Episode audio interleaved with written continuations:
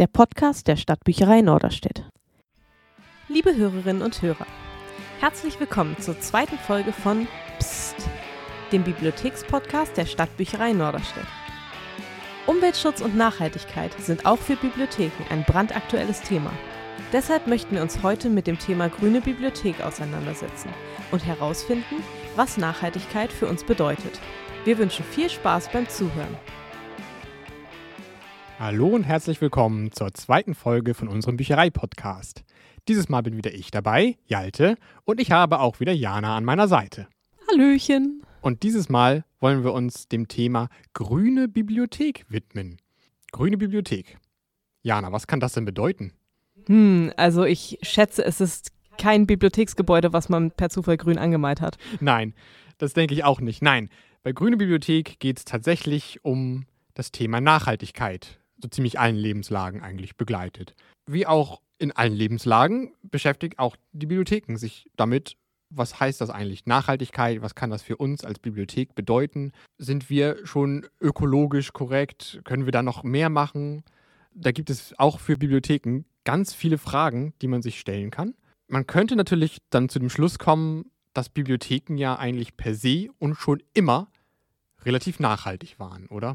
Ja, grundsätzlich kann man schon sagen, dass das äh, Prinzip von Ausleihen und wieder zurückgeben schon an sich sehr nachhaltig ist und deswegen Bibliotheken sich gar nicht mehr groß Mühe geben müssen, um nachhaltig zu sein. Aber auf der anderen Seite gehört ja zum Thema Nachhaltigkeit noch viel mehr als einfach nur sich Dinge auszuleihen und wieder zurückzugeben. Deswegen wird sich heutzutage auch sehr viel damit beschäftigt, wie man halt dieses Prinzip auch in Bibliotheken ein bisschen verstärken kann. Ja, genau. Leihen und Teilen liegt gerade komplett und voll im Trend. Und das ist im Grunde ja das Urprinzip einer Bücherei. Auch vor 50 Jahren ist man in eine Bücherei gegangen, um sich Bücher zu leihen, wieder zurückzubringen, dass sich andere die leihen können und somit quasi ein Buch mit vielen Menschen zu teilen, anstatt dass jeder sich selber ein Buch kauft. Aber ja, warum ist denn Leihen und Teilen aktuell überhaupt Trend? Ich würde sagen, in den letzten Jahren ist das Thema Leihen und Teilen von Dingen auf jeden Fall zu einem Trend geworden. Allein schon dadurch, dass sich mit dem Thema Nachhaltigkeit viel mehr befasst wird. Und das geht von Carsharing über Bibliotheken bis zu den alltäglichsten Dingen.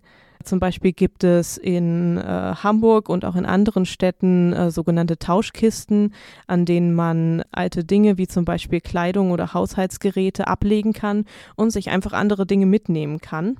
Komplett kostenlos, komplett ohne, dass es irgendwie ein Laden wäre. Es sind einfach nur Kisten, die am Wegesrand stehen und sie werden sehr, sehr rege genutzt genauso wie Büchertauschkisten, äh, wie wir zum Beispiel in Norderstedt Mitte auch eine im Rathaus stehen haben, an denen man einfach seine eigenen Bücher, wenn man sie nicht mehr lesen möchte, abgeben kann oder sich neue mitnehmen möchte, auch ganz unverbindlich. Ein weiteres Thema, was das angeht, ist auch das Foodsharing. Wer sich damit nicht auskennt, da werden alte, eigentlich von Lebensmittelläden nicht mehr gewollte Lebensmittel in Anführungszeichen gerettet. Also anstatt dass die Läden diese in den Müll werfen, kommen dann Ehrenamtliche und holen die ab und bringen die zu Stationen, wo sie dann verteilt werden, wo man einfach hingehen kann und sich kostenlos diese nicht mehr lange haltbaren Lebensmittel abholen kann. Es gibt auch verschiedene Stationen, wo man einfach selber äh, Lebensmittel, die man nicht mehr braucht, die aber noch gut sind, hinbringen kann und andere holen sie sich ab. Das ist also in den letzten paar Jahren wirklich ein ganz großer Trend geworden. Und ich denke, es liegt unter anderem daran, dass es auch einfach schön ist für die Gemeinschaft und für die Community, dass jeder jedem etwas geben kann und dass man auch die Möglichkeit hat, einfach etwas zu bekommen, ohne viel Geld dafür ausgeben zu müssen. Ich finde, das gibt einem immer ein, ein schönes Gefühl. Das unterstütze ich so auf jeden Fall. Und das Ganze also wurzelt ja in ja in der Klimabewegung, die aktuell über die ganze Welt fährt. Weil es ist ja nicht mehr wegzudiskutieren, dass wir mitten im Klimawandel stecken und dass es ein großes Problem unserer Generation und auch schon auch der nachfolgenden Generation sein wird und man sich damit beschäftigen muss. Durch diese Sache ist es natürlich aufgekommen, dass es ökologisch bewusster und besser ist, wenn man Sachen mehrfach oder länger nutzt, als wenn jeder sich eine Sache kauft und dann hinterher wegschmeißt. Für Bibliotheken spielt natürlich auch die fortschreitende Digitalisierung damit rein, weil unser Arbeitsumfeld ändert sich. Es geht ein bisschen weg von dem Medium an sich. Das hatten wir in der letzten Folge auch schon ein bisschen besprochen. Und hin eher zu dem Menschen. Und das heißt, es geht auch für uns nicht nur darum, äh, jetzt, dass wir weiter mit dem machen, was wir sowieso schon tun und Bücher teilen, sondern auch Wissen teilen zum Beispiel. Ne? Dass Menschen bei uns sich austauschen und ihr Wissen miteinander teilen über den Klimawandel zum Beispiel. Auch da steckt dieses Leihen und Teilen ganz tief drin. Aber man muss natürlich irgendwo anfangen. Und da kommt oder kam auch bei uns irgendwie das Stichwort Klimaneutralität in den Sinn. Man liest und hört ja inzwischen wirklich überall von dem sogenannten CO2-Fußabdruck. Also wie viel CO2 ausgestoßen wird, wenn man bestimmte Dinge tut, wie viel CO2 für die Produktion von bestimmten Sachen ausgestoßen wird und so weiter. Also alles kann einen CO2-Fußabdruck haben. Ob man selbst ist, der in Urlaub fliegt oder halt ein Buch, welches produziert wird. Irgendwie hat alles seinen CO2-Fußabdruck. Und wir wollten auch für uns als Institution einmal herausfinden, wie sieht denn überhaupt unser CO2-Fußabdruck aus? Und da kommt dann ein Projekt ins Spiel, und zwar das Projekt Klimabilanzierung der Kulturstiftung des Bundes, an dem sich die Stadtbücherei Norderstedt beteiligt hat. Und die hat nämlich genau dieses Ziel vor Augen. Aber was es genau damit auf sich hat, das erzählt euch jetzt die Verantwortliche von uns selber, nämlich Vanessa. Hallo Vanessa, schön, dass du Zeit für dieses Interview gefunden hast. Stell dich doch einmal kurz vor, wer bist du und was machst du bei der Stadtbücherei Norderstedt? Ja, hallo, herzlichen Dank für die Einladung zum Interview hier. Ich bin Bibliothekarin in der Stadtbücherei Norderstedt. Vorrangig trifft man mich in Mitte an, da habe ich mein Büro und bin auch im Kundendienst zuständig, betreue aber auch die EDV der anderen Standorte mit. Das heißt, ich bin die Frau, die angerufen wird, wenn irgendwo mal ein Drucker ausfällt oder Kundenfragen zur Online haben, dann äh, bin ich auch immer am Start sozusagen. Du hast dich bei uns ja auch so ein bisschen des Themas der grünen Bibliothek angenommen. Und als solche bist du auch ein bisschen federführend in dem Projekt Klimabilanzierung gewesen. Ne? Erzähl doch uns mal, was ist denn dieses Projekt Klimabilanzierung eigentlich? Und wie kommt es, dass ausgerechnet wir als Stadtbücherei Norderstedt dafür ausgewählt wurden, so neben anderen illustren Einrichtungen wie zum Beispiel dem Münchner Lehnbachhaus oder dem Volkwang Museum in Essen? Das Projekt wurde von der Kulturstiftung des Bundes ins Leben gerufen und die sind von sich aus auf uns als Bücherei zugekommen. Die haben sich an unseren Chef Ingo Zschäpe gewendet und gefragt, ob wir als Bücherei einfach Lust hätten, an diesem Projekt teilzunehmen und mal zu gucken, was wir eigentlich für einen CO2-Ausstoß haben bei uns im Rahmen eines Jahres. Ingo hat gedacht, das ist eine gute Idee, hat sich dann eine andere Kollegin und mich geschnappt. Wir fanden auch, dass das eine gute Idee ist und sehr wichtig und haben dann eben beschlossen, daran teilzunehmen. Und in dem Projekt, wie du schon gesagt hast, sind auch ganz andere Einrichtungen aus dem Kulturbereich dabei gewesen, Museen, Theater etc. aus ganz Deutschland.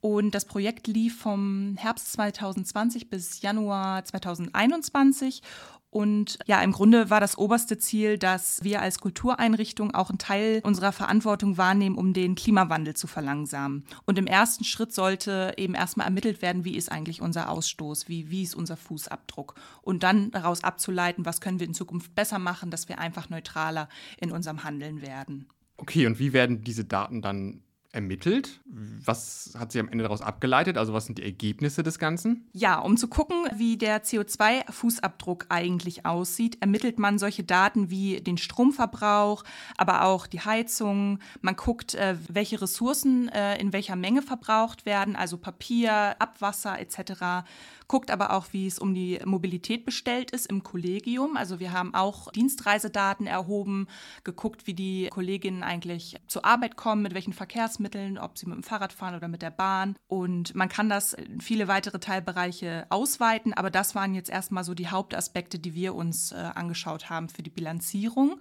um eben ja mal für ein Jahr die Daten rückwirkend auszuwerten. Ich meine, wir haben für 2019 sozusagen rückwertend die äh, Daten uns angeguckt und dann eben ein Jahr unterm Strich auswerten können. Zu den Ergebnissen ist auf jeden Fall festzuhalten, dass wir durch den Ökostrom, den wir beziehen in unseren Standorten, relativ geringen Anteil an Stromverbrauch im Hinblick auf CO2 haben. Das war auf jeden Fall schon mal erfreulich für uns so festzustellen, dass wir da schon auf einem ganz guten Weg sind in der Hinsicht. Was uns aber aufgefallen ist auf der anderen Seite, ist, dass wir ähm, an den Standorten relativ hohen Kunststoffverbrauch haben. Wir haben auch den Abfall gemessen bzw. Schätzwerte ermittelt und dann eben gemerkt, ja, da, da fällt schon schon ganz schön was ab bei uns. Daraus haben sich dann eben jetzt so Maßnahmen abgeleitet, dass wir das Thema Foliierung überdenken und in einigen Bereichen auch schon einschränken oder ganz weglassen, einfach mal um zu gucken, ob das überhaupt Not tut und man da was einsparen kann. Interessant war auch noch, dass die Heizart ziemlich ausschlaggebend ist, was da hinterher für eine CO2 an Tonnen-Äquivalenten äh, bei rauskommen. Wir haben zwei kleine Büchereien, Glashütte und Friedrichsgabe, da ganz schön im direkten Vergleich sehen können. In Glashütte beziehen wir Fernwärme und in Friedrichsgabe äh, wird mit Erdgas geheizt.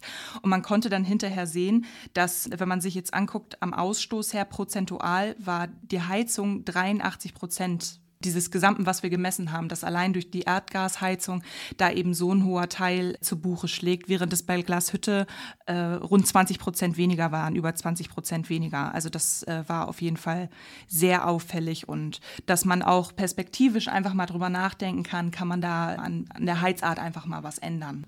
Als zweite Bibliothek hat er die Bücherei Pankow mit auch teilgenommen an diesem Projekt. Und waren die Ergebnisse da dann ähnlich? Kann man das irgendwie vergleichen? Wir fanden es auf jeden Fall sehr spannend, dass die Pankower als zweite Bücherei einfach beteiligt waren an dem Projekt, weil man wirklich da gut Vergleiche ziehen konnte. Wie sieht das eigentlich aus in den äh, verschiedenen Verbrauchsbereichen?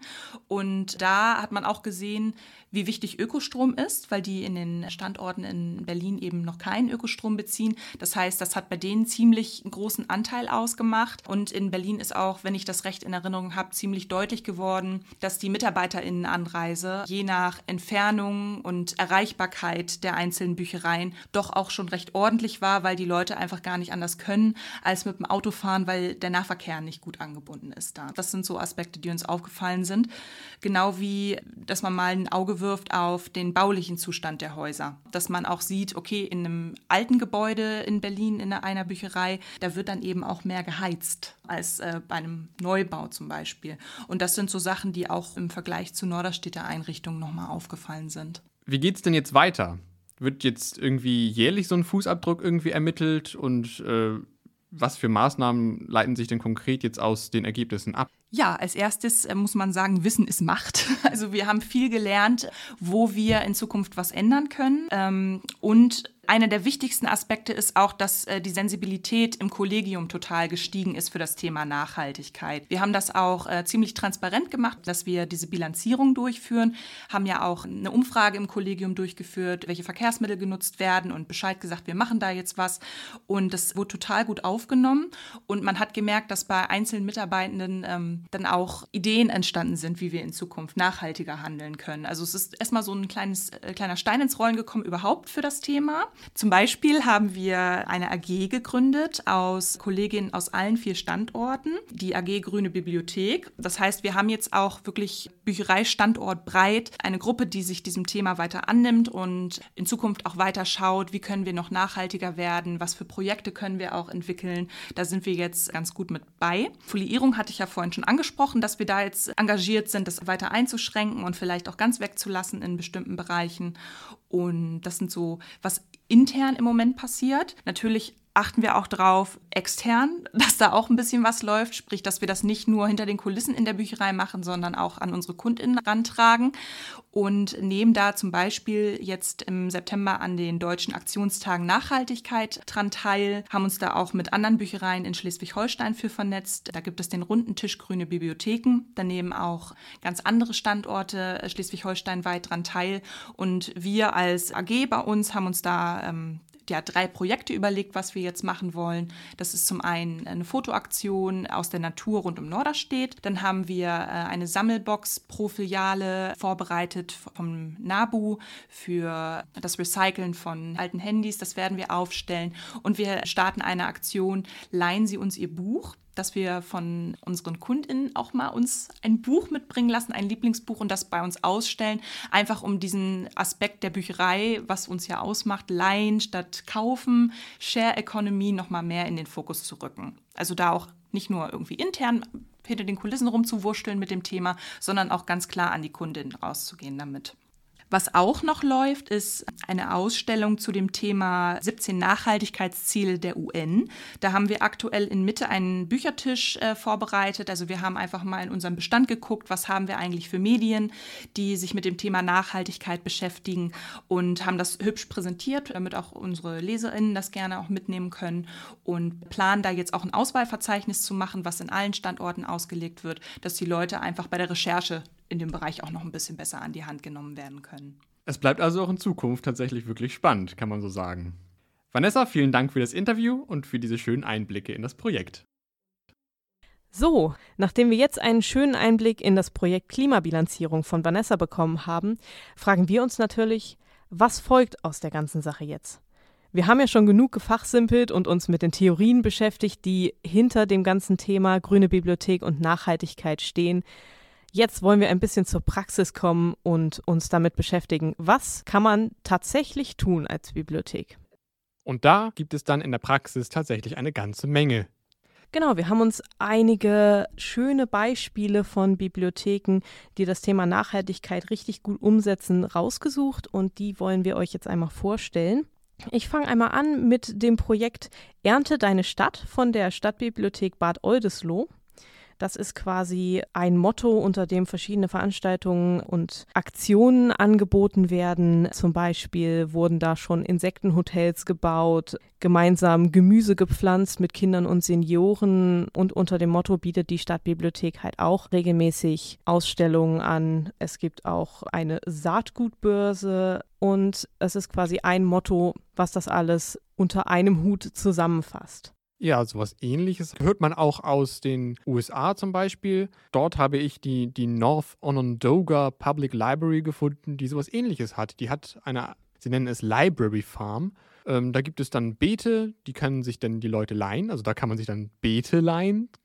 Und die sind dann frei zur Nutzung für die Leute. Und die können da anpflanzen, was sie wollen. Die können dann das da ernten und die Bibliothek unterstützt dabei mit Wissen, mit tatkräftiger Unterstützung. Äh, ja, die wollen dadurch halt einfach ein Bewusstsein dafür schaffen, wie das überhaupt funktioniert mit Gärten, gemeinschaftlich lernen und aber auch natürlich was zurückgeben, denn es ist schön, wenn irgendwo Natur ist anstatt Beton. Ja, also sowas gibt es dann also auch in Übersee. Zum Thema Natur anstatt Beton habe ich auch noch ein internationales Beispiel von der Vancouver Public Library. Das ist das sogenannte Green Roof, also das grüne Dach wo einfach auf dem Dach der Bücherei Gräser und Pflanzen hingepflanzt wurden. Das ist interessanterweise nicht für die Öffentlichkeit zugänglich, sondern einfach nur als Dachbedeckung gedacht, die dabei unterstützen soll, die Lufttemperatur gleichmäßig zu halten und die äh, Luftqualität zu verbessern. Und außerdem sollen die Gräser und Pflanzen, die dort angepflanzt wurden, als Lebensraum dienen für Vögel und für Insekten. Ja, und solche, solche Dachgärten, das hört man tatsächlich ja auch aus mehreren Bibliotheken. Das habe ich jetzt auch schon häufiger gelesen. Und tatsächlich ist so ein begrünter Dachgarten auch auf dem Dach des neuen Bildungshauses geplant welches in den nächsten Jahren hier in Norderstedt entstehen soll und in welchem dann auch die Stadtbücherei Garstedt ein neues Zuhause finden wird. Der Dachgarten wird Teil der ganzen Architektur dieses Hauses, wird auch der Öffentlichkeit zugänglich sein.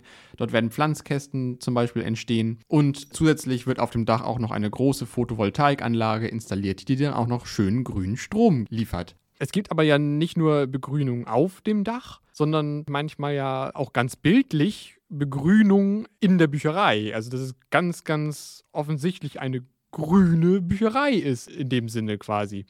Da gibt es zum Beispiel in Kanada Beispiele aus der äh, Centennial College Library in Toronto. Die haben dann eine ganze Wand, äh, so eine Living Wall irgendwie, die ist, die ist komplett grün bepflanzt und das sieht nicht nur schön aus, sondern sorgt natürlich auch, also bietet Lebensraum für Pflanzen und für diese Pflanzen und dann wahrscheinlich auch für Tiere und ja, sorgt natürlich auch für ein angenehmes Klima dann irgendwie in den Räumen. Das sind jetzt nur ein paar Beispiele. Es gibt zahlreiche verschiedenste kleinste Aktionen von Büchereien, die sich mit dem Thema Nachhaltigkeit beschäftigen, zum Beispiel die Verwendung von Stofftüten anstatt Plastiktüten. Es gibt Büchereien, die auf die Folie, soweit es geht, verzichten möchten, wie zum Beispiel die Stadtbibliothek Filderstadt, um weniger Müll zu produzieren. Wir haben auch in der Stadtbücherei Norderstedt Mitte eine Saatgutbibliothek seit diesem Jahr. Genau, Frühjahr 21 lief die. Durch Corona war der Andrang da noch so ein bisschen verhalten. Ähm, das Ganze wird aber nochmal neu aufgelegt und dann probieren wir, ob das gut ankommt. Einmal zur Erklärung. Bei der Saatgutbibliothek geht es darum, dass wir Saatgut ausleihen an die Nutzerinnen und Nutzer.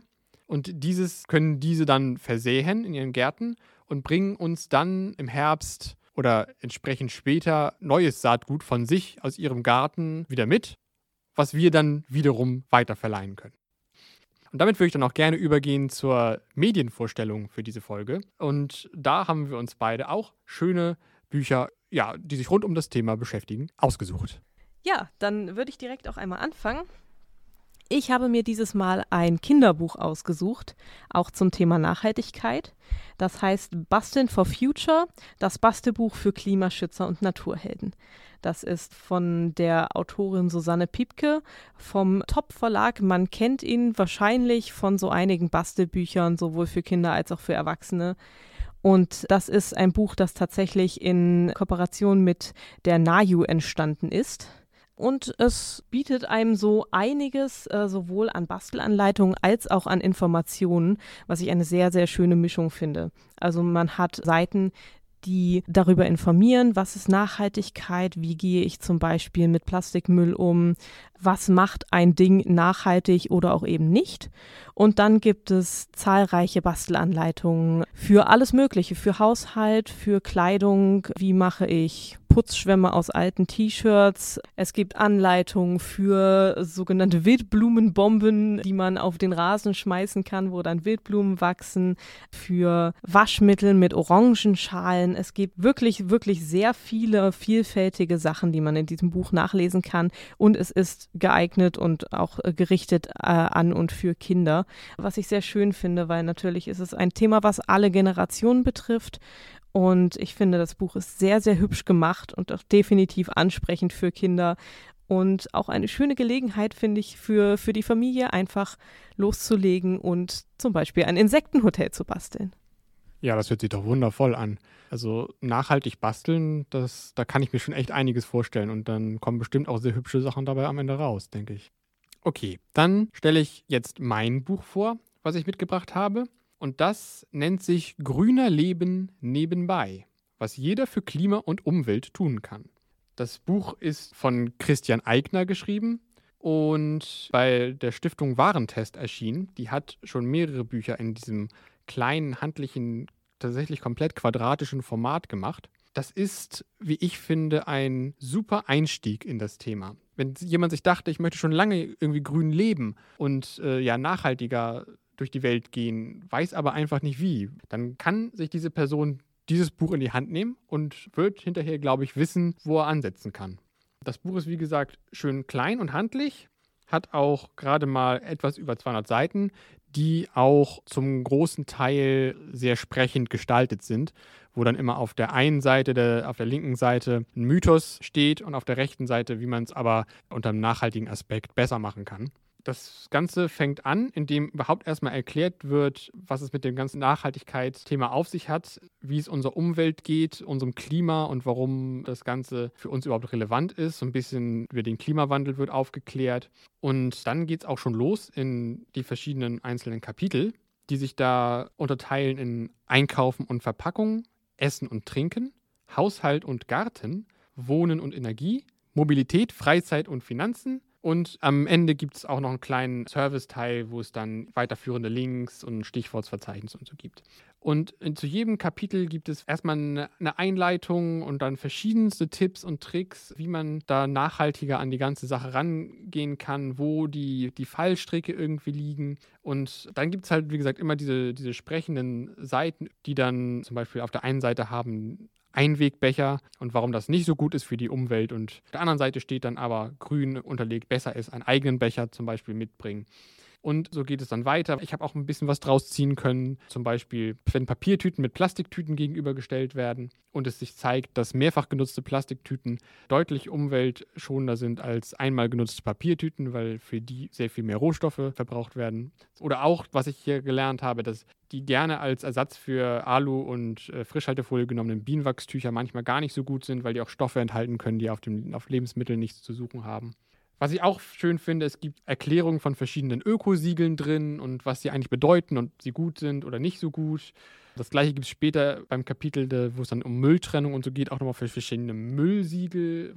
Und ja, so zieht sich das durchs ganze Buch. Und alles in allem hat man da wirklich einen schnell gelesenen, handlichen Ratgeber, der einen ziemlich umfassend und komplett in das Thema nachhaltig Leben einführt. Und von daher kann ich dieses Buch wirklich jedem nur ans Herz legen, der einfach mal einsteigen möchte in das Thema Nachhaltigkeit. Ja, das klingt doch auch äh, meiner Meinung nach nach einem richtig guten Werk für Leute, die sich für das Thema interessieren, aber nicht ganz wissen, wo sie anfangen sollen. Ich meine, es ist auch ein sehr komplexes Thema, Nachhaltigkeit und alles, was darin einbezogen ist. Man hat bei uns jetzt auch gemerkt, wir konnten nicht alle Aspekte nennen, logischerweise bei einem so komplexen Thema. So zum Abschluss würde ich noch mal ein paar Links für Interessierte empfehlen, für Menschen, die sich jetzt denken, oh, äh, aber so einige Sachen würde ich doch gerne nachlesen zum Thema Nachhaltigkeit und Bibliotheken biblio2030.de. Da kann man diese Nachhaltigkeitsziele nochmal nachlesen und da gibt es auch schöne Artikel über Aktionen von Bibliotheken, die wir jetzt nicht genannt haben. Und zum Thema Teilen und Leihen kann ich auch die Seite von Foodsharing äh, empfehlen. Das ist foodsharing.de. Oder wenn man sich für solche Büchertauschkisten interessiert, gibt es auch eine Karte, auf der die verzeichnet sind. Das ist openbookcase.de. Ja, zusammenfassend lässt sich sagen, das Thema grüne Bibliothek ist weitreichend und umfassend, aber sehr wichtig für die Zukunft der Büchereien und allgemein halt auch einfach der Zukunft unserer Gesellschaft. Und es lohnt sich auch für Bibliotheken daran teilzunehmen und ein Teil dessen zu sein und sich einfach damit zu beschäftigen. Ja, wir danken wieder einmal fürs Zuhören. Weiterhin sagen wir nur, äh, bei Kritik und Anregungen immer gerne Feedback dazu geben. Und ansonsten bleibt uns nichts weiter zu sagen, außer Macht's gut, habt eine schöne Zeit und wir hören uns dann in der nächsten Folge. Genau. Tschüss. Tschüss.